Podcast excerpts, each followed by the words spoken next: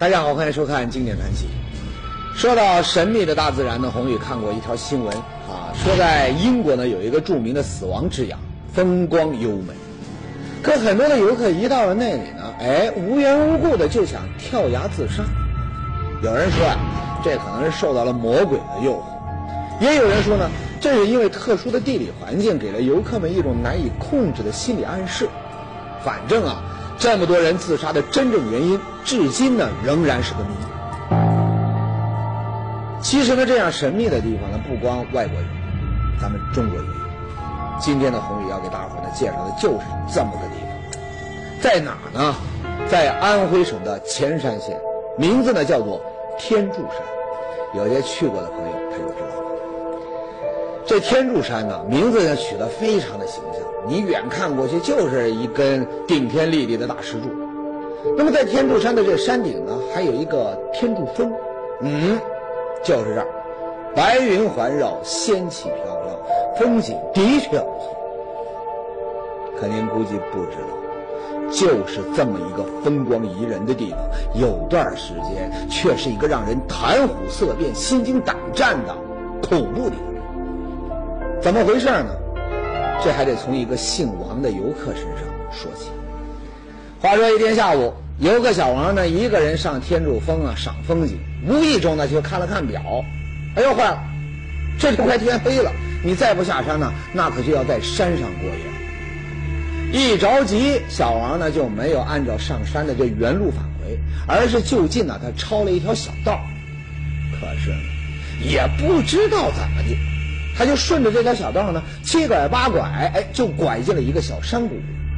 一进山谷呢，这小王心里就咯噔一下，觉得有点不对劲。怎么个不对劲法呢？据这小王说呀，说他进了山谷，左看右看，周围那都是差不多的大石头，顿时呢他就失去了方向感，他分不清东南西北。那么再试着往前走几步呢，哎。更加诡异的事情又发生了，怎么呢？原来啊，这小王记得很清楚，谷里啊就这么一条弯弯曲曲的这小路，虽然一眼看不到头，可这按理说呢，你只要顺着这条路一直往前走，最后呢肯定能够走到山谷的另一头。可是他顺路走了十几分钟，到出口仔细一观察，哟。不对呀，这哪是山谷的另一头啊？分明就是刚才进谷的老地方啊！走半天，哈哈，居然走回了老地方，这让小王的这脊梁骨啊，那是一阵阵的发麻呀。也是，他这荒山野岭的，天都快黑了，他黑灯瞎火的在原地这么打转，但凡是个人，他能不害怕吗？等这小王回过神来，一蹬腿儿。还能动，他又连滚带爬的就折腾了一个多小时，把这谷里的这条小路啊来来回回走了好多遍，可每次的结果都一样，都是走回了原点，怎么也到不了山谷的另一边。没奈何，小王呢只能放弃抄近路下山的想法，老老实实的顺着来时的路返回。等他下山以后呢，把这有惊无险的怪事跟别人一说，很快。一传十，十传百，这边上的人全就知道。有这年纪大点的人就说了：“哎呀，小伙子，你别是瞎闯了神秘谷，碰上了鬼打墙了吧？”，这神秘谷是什么玩意儿？那什么又叫这个鬼打墙呢？原来这是当地流传已久的一个说法，说在天柱峰上有一个叫做神秘谷的山谷。在古代呢，那里打过几场大仗，死了不少士兵。那么这些士兵呢，很敬业，死后呢也不肯消停，还要打。当然啊，阴间的军队，咱肉眼凡胎那是看不见的，很容易就给撞上。在传说中啊，凡人你要是不小心撞上了神秘谷里的这些阴兵，还挡了他们的道，那就会被这个鬼神的戏弄，分不清要走的方向，老在这个原地儿转圈儿。所以呢，这儿。就被称作鬼打墙，哎，听着就够吓人。那这倒霉的小王误打误撞碰上的，是不是这传说中的神秘谷呢？没错，小王总在原地打转的那条山谷，它就是神秘谷。咱站在这高处从上往下看，你一眼就能从这个山谷的这头看到那头。你估摸着一算呢，这神秘谷啊，它也就是几十米的长。哈哈，感情这传说中的会闹鬼打墙的山谷是这么个不起眼的地方。不过呢，它真的能够让人辨不清方向，花上几个小时在原地打转吗？据当地人说，有好几次附近的几个不信邪的小伙子有这急事儿，从这儿啊抄近道，可几个回合下来，不但没省心，反而呢多花了几倍的时间。后来啊，这电视台的记者也闻讯赶来了，还带来了摄像机，他想证明鬼打墙并不存在。可这结果怎么样了呢？当时呢，摄制组大队人马就进了神秘谷，顺着这个路走到尽头一看，哎，还是没有逃脱前人的命运，仍然在禁谷的地方打转。那么其中呢，有个女记者呢，一狠心找来了几个药农，用这麻绳啊绑住身体上了山顶，往下一看，嘿，山谷的另一头就在眼前，可谷里的人却像无头的苍蝇，怎么也找不到正确的方向。合着这原地转圈的这怪事儿，还真是如假包换的真实场景。据说呀，后来呢又有一支考察队进了神秘谷，尽管同样也被转晕了，不过呢挺幸运。这一次啊，他们在谷里呢找到了几样生锈的东西。这些东西呢是什么呢？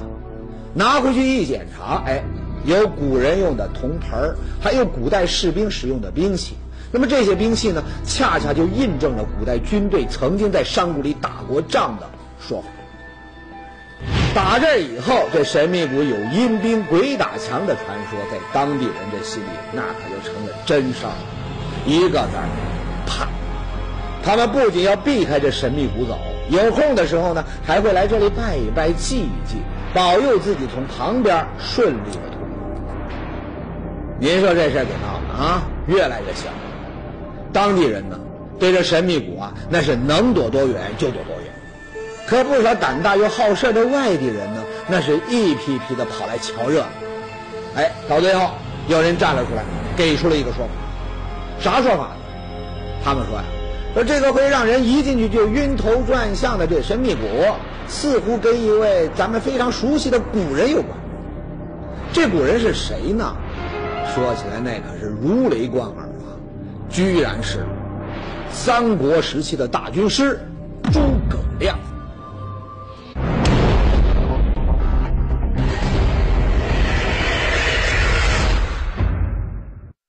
前面说了，安徽天柱山呢有一个叫神秘谷的小山谷，人要是不小心进去了呢，就会遭遇鬼打墙，原地转圈，迟迟都找不到这个路出来。消息一传开啊，除了看稀奇瞧热闹的，哎。还有不少人专程来寻找这里面的奥秘，可这个奥秘在哪里呢？有一些熟悉历史的人，他们就一口咬定，这和古代的名人诸葛亮脱不开关系。为啥呢？咱们先来看一张照片这是卫星从高空拍下的一张城市的照片。照片上的这地儿在哪呢？它是新疆的特克斯县城。因为这个形状呢，很像一张八卦图，又有人呢叫它八卦城。您估计想不到，这座面积不大的八卦城，它的效果呢，居然和天柱峰上的神秘谷啊差不多。人一进去，马上就会晕。有电视台的记者呢，还专程进过八卦城，他们发现这座面积不大、看起来和普通城镇没有什么区别的小城呢，确实会让人有一种迷路的感觉。这里每一条街道，这个环境都差不多。你初来乍到的人，他总会在城里辨不清方向。据说呀，不少人在这里呢都闹了笑话：进城容易，却找不到出城的道路。那为啥会这样？哎，当地人呢是这么说的：说这个八卦城呢，其实是诸葛亮主持建造的一个大型八卦迷魂阵。这个八卦迷魂阵是用来干嘛的呢？相信也不用咱多说了啊！看过影视剧《三国演义》的人呢都知道。在剧里啊，刘备被人追杀，这些兵强马壮的追兵呢，就在一个叫做鱼富浦的地方呢，被诸葛亮呢用乱石堆摆下的八卦迷魂阵呢给困住了。你别看这座迷魂阵不大，可这敌军呢在这个阵里左冲右突，却怎么也找不到路出来。哎，这乱石堆成的八卦迷魂阵，还有这新疆的八卦城，都跟这传说中的诸葛亮呢扯上了关系。那么，天柱峰上的神秘谷，它也能把人困住，让人在原地转圈会不会也跟诸葛亮有关系？怀有这种猜测的人呢，马上就去查找了资料。您猜怎么着？哎，还让他们找到了一条线索。啥线索呢？原来啊，这天柱山所在的县城安徽潜山县，它在古代那是三国时期的两位大美人大乔和小乔的老家。据说呢，对于天柱山这种就在家门口的美景，二乔呢都很喜欢，还曾经多次上山游玩过。可这二乔的美色呢，就连见惯了风浪的曹操都起了色心，那就更别说一般的普通人了。那么，怎么能够保证两位美女在天柱山上的安全，防止色胆包天的歹徒打起这坏主意呢？这事儿呢，就成了吴国人的一块心病。这个心病啊，等到吴国和楚国结盟了，那么总算是有了解决的办法。什么办法呢？哎，谁都知道诸葛亮八卦迷魂阵的厉害，所以呢，孙权和周瑜就用手中的权力来了一个公事私办，让诸葛亮亲自上天柱山走了一趟。那么，这诸葛大军是上山一趟的结果是什么呢？民间传说呀，说这神秘谷原本很好走，谁进去了都不会犯迷糊。可这诸葛亮一过来，就地取材，用谷里现成的石头摆下了拿手的八卦阵，立马就取得了奇效。据说呢，还真有几个小贼呀来打过二乔的主意，可几个回合下来，都拿这个迷魂阵呢，他没办法，只能乘兴而来，败兴而归。那这个有鼻子有眼的传说，它真的靠谱吗？哎，有人呢还专门到神秘谷调查过，他们发现这神秘谷里有一些石头堆积的这样子呢很奇怪，非常像一个大门而这种大门的形状呢，正合了八卦阵它有生门、死门各种门户的说法。这还不算，还有人指出了另外一个非常有力的证据。那么这个证据是啥呢？前面说了，神秘谷里找到了古代士兵所用的兵器。那么这些兵器呢，在有心人想来，不出意外，应该就是那些打上二乔主意的这小贼，他们被八卦阵困住以后留下来的。这样一来呢，天柱峰上的这个神秘谷里面发生的怪事儿，还真可能不是阴兵在鬼打墙，而是神秘莫测的诸葛亮他一手造成的。那真相？究竟如何呢？您估计想不到，真相，居然就写在了神秘谷口的一块石头上。您来看，这块上面写满了字的大石头，叫做刘元石刻，是南宋年间一个名叫刘元的将军呐亲自刻下。那这石刻上到底都写了些什么呢？这方题刻呢，基本上记载了他的大宋咸淳元年奉本朝捆命。错错山寨，斩呃保具生民十万余众，要奉朝廷之命收容了十万军民上山。那为啥要把这么多人都放到天柱山上来呢？这里面呢，还有个小故事，说在那时候啊，南宋呢被元朝打得很惨，眼看就要灭国了。这刘元呢就奉了朝廷的旨意，要带领十万人做最后的抵抗。可他想来想去啊，自己不是元朝人的对手啊，那咋办呢？哎，这时候呢，他就想起了几十年前一帮好汉们的做法。这帮好汉，估计你也听过啊，就是《水浒传》里面提到的一百零八条好汉。那么熟悉他们故事的人都知道，这帮人要反抗朝廷，可在这个平地上又打不过，于是呢，他们就上了梁山，利用梁山的地理优势，占据了几条一夫当关万夫莫开的小道。成功打退了正规军的围剿。那当口啊，梁山好汉们的做法就给了刘元一个启发：山上易守难攻，那咱家门口就有一座天柱山呢，是不是也可以利用山势来抗元呢？哎，带着这个思路呢，刘源亲自到天柱山上就走了一遭，无意中就找到了那个奇异的神秘谷。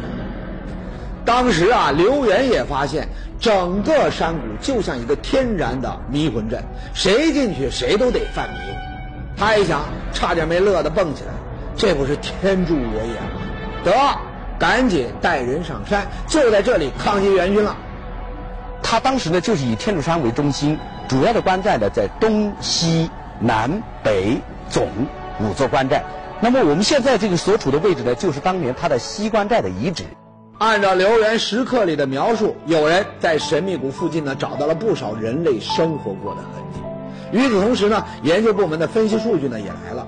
之前人们在神秘谷里面找到的古代兵器，它的制造年代应该是刘源所在的南宋，而不是诸葛亮所在的三国时期。后来呢，又有地质专家发现，神秘谷的大石头质地啊，它都是花岗岩啊，要用这个炸药才能炸开。可在三国时期，并没有炸药，你任他诸葛亮有天大的本领，也不可能把这些坚硬的石头按照自己的需要来布阵。种种证据都说明。这个奇异的神秘谷，还真跟诸葛亮的扯不上什么关系。那么，咱们就需要一个解释：为什么人们一进谷就会晕头转向呢？难道这里面真的有鬼？是鬼在打墙打落？哎，这事儿咱们还得找人地质专家来帮忙。那专家究竟怎么说呢？他们说呀，哈哈，什么鬼打墙啊？那都是人们自己给吓自己给吓出来的。因为啊。几万年前，由于地质运动，神秘谷的石头呢就自然而然它交错在了一起。更加让人叫绝的是，石头和石头之间最显眼的一条小路，它可以首尾相接，形成了一个大圆圈。那您说，顺着这条路走，能不走回到原点吗？说白一点，神秘谷这地方它就是一个天然形成的大迷宫，这才有了老在原地转圈的错觉。时间长了呢，以讹传讹，哎，就有了鬼打墙的传。故事说到这里呢，神秘谷里的怪事儿他找到了答案。可是呢，还有人有疑问，啥疑问呢？他们说啊，按照专家的解释，这个神秘谷天然形成，啊，跟这个诸葛亮无关，只是呢，到了南宋时期才被刘元将军呢给派上了用场。可这也说不通啊！你瞧这山上啊，光秃秃的，到处都是这石头。种地他也没法种，那刘元带着十万大军住在山上，他们是怎么解决自己的吃饭问题的？哎，这问题问得好，答案是什么呢？有人说呀，这也不难解释，很可能啊，在神秘谷附近的某个地方还存在着一个神秘的出米洞。哟，出米洞，这又是个什么玩意儿？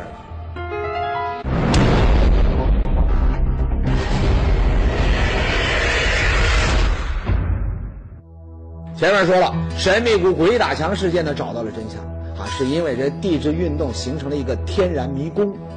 可有人关心起了另外一个问题，想知道南宋的那位刘将军，他究竟是怎么解决十万军民在山上的吃饭问题的？当时呢，就有人说这事儿啊，可能跟出米洞有关系。那什么是出米洞呢？咱们先换个地方，去福建打听打听，因为。在福建的武夷山，当地人就说山里呢有一个神秘的山洞，也不用播种什么的，这个洞里呢就能够隔三差五的流出白花花的大米。他们那个那个师傅师傅说呀，过去的时候有出米呀，是大米啊，就是在山上出的呀。你看今天来了两个，两个也有，有三个，三个也有，天天都有，哎。您您见到过吗？出大米？见过喽，不见过了。哎，山东里面会出大米，多少人都管够。难道这世界上还真有天上掉馅饼的好事儿？它是真的吗？有人不相信，啊觉得这违背了科学规律。那真要这样的话，那岂不是谁也不用种地了？你揣个米袋子啊，在这个洞里面等着就行了。不过，不管您信不信，反正在当地山民的眼里，就认为这是。真的。您好，老大娘，我问您一下，就是我看这山上有很多的洞，那个这些洞是什么时候有的？山上有很多洞，这山上很多洞啊。嗯因为我的小姑，你推来弄下弄下上去推的。嗯，几百年喽，很多几百年了。还有几百年了，。哦就是这山上的这些洞啊，你们当地有没有一些传说，说这些洞是干嘛的？有什么事情奇怪的？那个奇怪就是过去那个仙家，我搞那个布展柜，画那个画那个字。仙家，啊，也就是咱们常说的神仙。那山民们说呢，说有神仙对出米洞做了法，画了几个大大的米字，啊，打热以后，洞里呢就会不停的流出大米。不过呢，您要是问这个出米洞究竟在哪儿，山民们又会变得神秘起来，怕泄露天机会受到这神仙惩罚，怎么也不肯说。您说这事儿，那该怎么办呢？耳听为虚，眼见为实啊！你不亲眼看见这个山洞出大米，总让人觉得不靠谱。于是，前不久有人就组织了一支考察队，跑了一趟武夷山，想靠自己呢把这神秘的出米洞给找出来。可一进山，他们就发现，这种漫无目的的寻找太难了。在武夷山的石壁上，那可是有着无数的大大小小的洞穴，你数都数不过来。那究竟哪一个才是传说中的出米洞呢？这情形啊，考察队只能用笨办法，一个洞一个洞挨个儿他去找，也不知道找了多久啊，希望终于出现了。您来看，这一块大岩壁上布满了密密麻麻的小洞，洞里呢黑漆漆的，看不到里面有什么。不过呢，有人用这小木棍呢往里面捅了捅，哎，里面呢果然有东西。小洞里面会不会有大米呢？当时呢，一位女队员还大着胆子伸手啊往这小洞里面摸了一摸，结果呢，哎，当场啊就把她吓得蹦了起来，不要命的是回头就跑。为啥呢？原来在小洞里没有传说中的大米，而是藏着一些挺吓人的小东西。这里面有一只很大的什么东西躲在这里头？马达马达马达马达蚂蚱会不会躲在里？蚱对对对哇，特别大一拉只。拉了啊，马达抓出来，哎呀，我有点害怕不。要怕，不要紧啊，蚂蚱，那有人可能要笑了，这这有什么害怕的？我小时候还抓来当宠物玩过呢。可您要记住，一两只蚂蚱那也就算了，而这一片小山洞呢，没多久就嗡嗡嗡的飞出了密密麻麻的蚂蚱。这情形啊，你换了谁不得头皮发麻呀？当然，怕归怕，这么一弄呢，这些小洞能够出米的嫌疑也被排除了。大伙儿呢换个地儿，继续呢去找那个出米洞。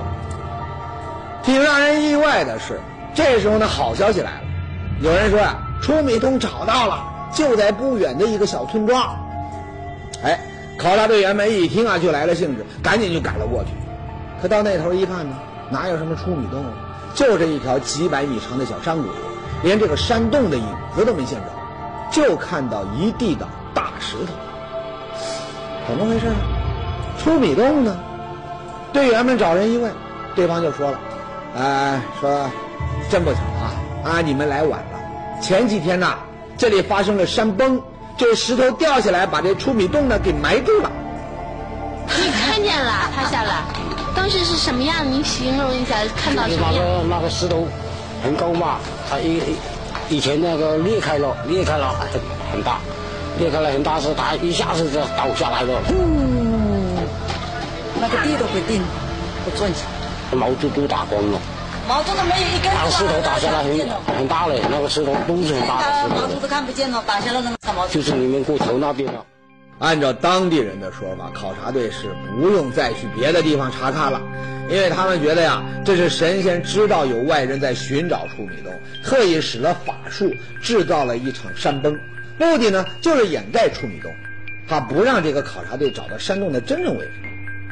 不过呢，这说法咱们的考察队员他当然不会相信，他们决定再接再厉啊，接着往别的地方去看看。去哪呢？当时呢，就有人想起了一个神秘的地方，武夷山里的一个大湖泊——金湖。有人看见过，在金湖附近的石壁上有个特别巨大的洞穴，在它旁边还有一整排形状相似的洞穴，从大到小是一字排开。那洞里究竟有什么呢？在以前呢，因为很难上去，谁也说不出个道道来。可这一次呢，考察队员铁了心要进洞去看看。不过呢，他们并不知道，在前面正有一场生死攸关的危险在等着他们。当时啊，走了没多远儿，就有考察队员发现这脚下的泥土呢开始不对劲儿了，软软的，会让这脚呢陷下去。这哥们呢还要继续往前走呢，啊，就被人呐从后面死死的给一把拉住了。接下来，他就听到了一个让他后怕不已的消息。我估计不行，你不要过去。啊，去的是实际上我我他那个泥石流是很深的，泥石流，这可是要出人命的。可如果放弃，考察队呢就可能失去破解处女洞秘密的最好机会。咋办呢？商量了一下，考察队呢打起精神，小心翼翼地继续出发了。有惊无险地走了几十分钟以后，终于走进山洞。我们看一下这里的这个岩石啊，就很多都是蜂窝状的岩石。蜂窝状，那会不会跟这出大米有关系呢？一开始啊，队员们认为没关系。风化了蜂窝状，而且是呃风化完了以后呢，都是那个土，全是这样的东西。这个土是被风化之后才，哎风化就是原来是岩石风化对对对对对，以前成这。不过呢，再一琢磨，队员们就想明白了，说估计呀、这个到处都是蜂窝状的这个大山洞，就是山民们传说中的处米洞。为啥呢？现在风化完了，你看这个土都是哦，啊，这些全全部就风化成土了。这个风化成土它它它它是一个什么原因呢？主要它还是可能与它含含的钙比较多有关系。含钙比较多，这跟这出米有啥关系啊？来听听队员们的解释。那这些洞的话，本身的话，它就是说有一些是含钙质交集的，有些粉白色的，人们很容易联想到这米啊、粗米啊。明白了，啊，看来这个福建的出米洞呢还真有，洞里呢的确会流出一些白花花的、很像大米的东西，不过呢也仅仅就是像大米，而不是真的能够当饭吃的大米。那么，说回到天柱山的神秘谷，它能养活十万大军，会不会有一个能够流出真正的大米的这个出米洞呢？这事儿啊，最后的研究结果证明，人家这十万人是打开了附近的几个粮库，把粮库的大米啊给搬上山来了。啊，至于那所谓的出米洞，那么这种天上掉馅饼、不劳而获的好事儿嘛，哈哈，在咱们自然界那绝对是不可能会存在的。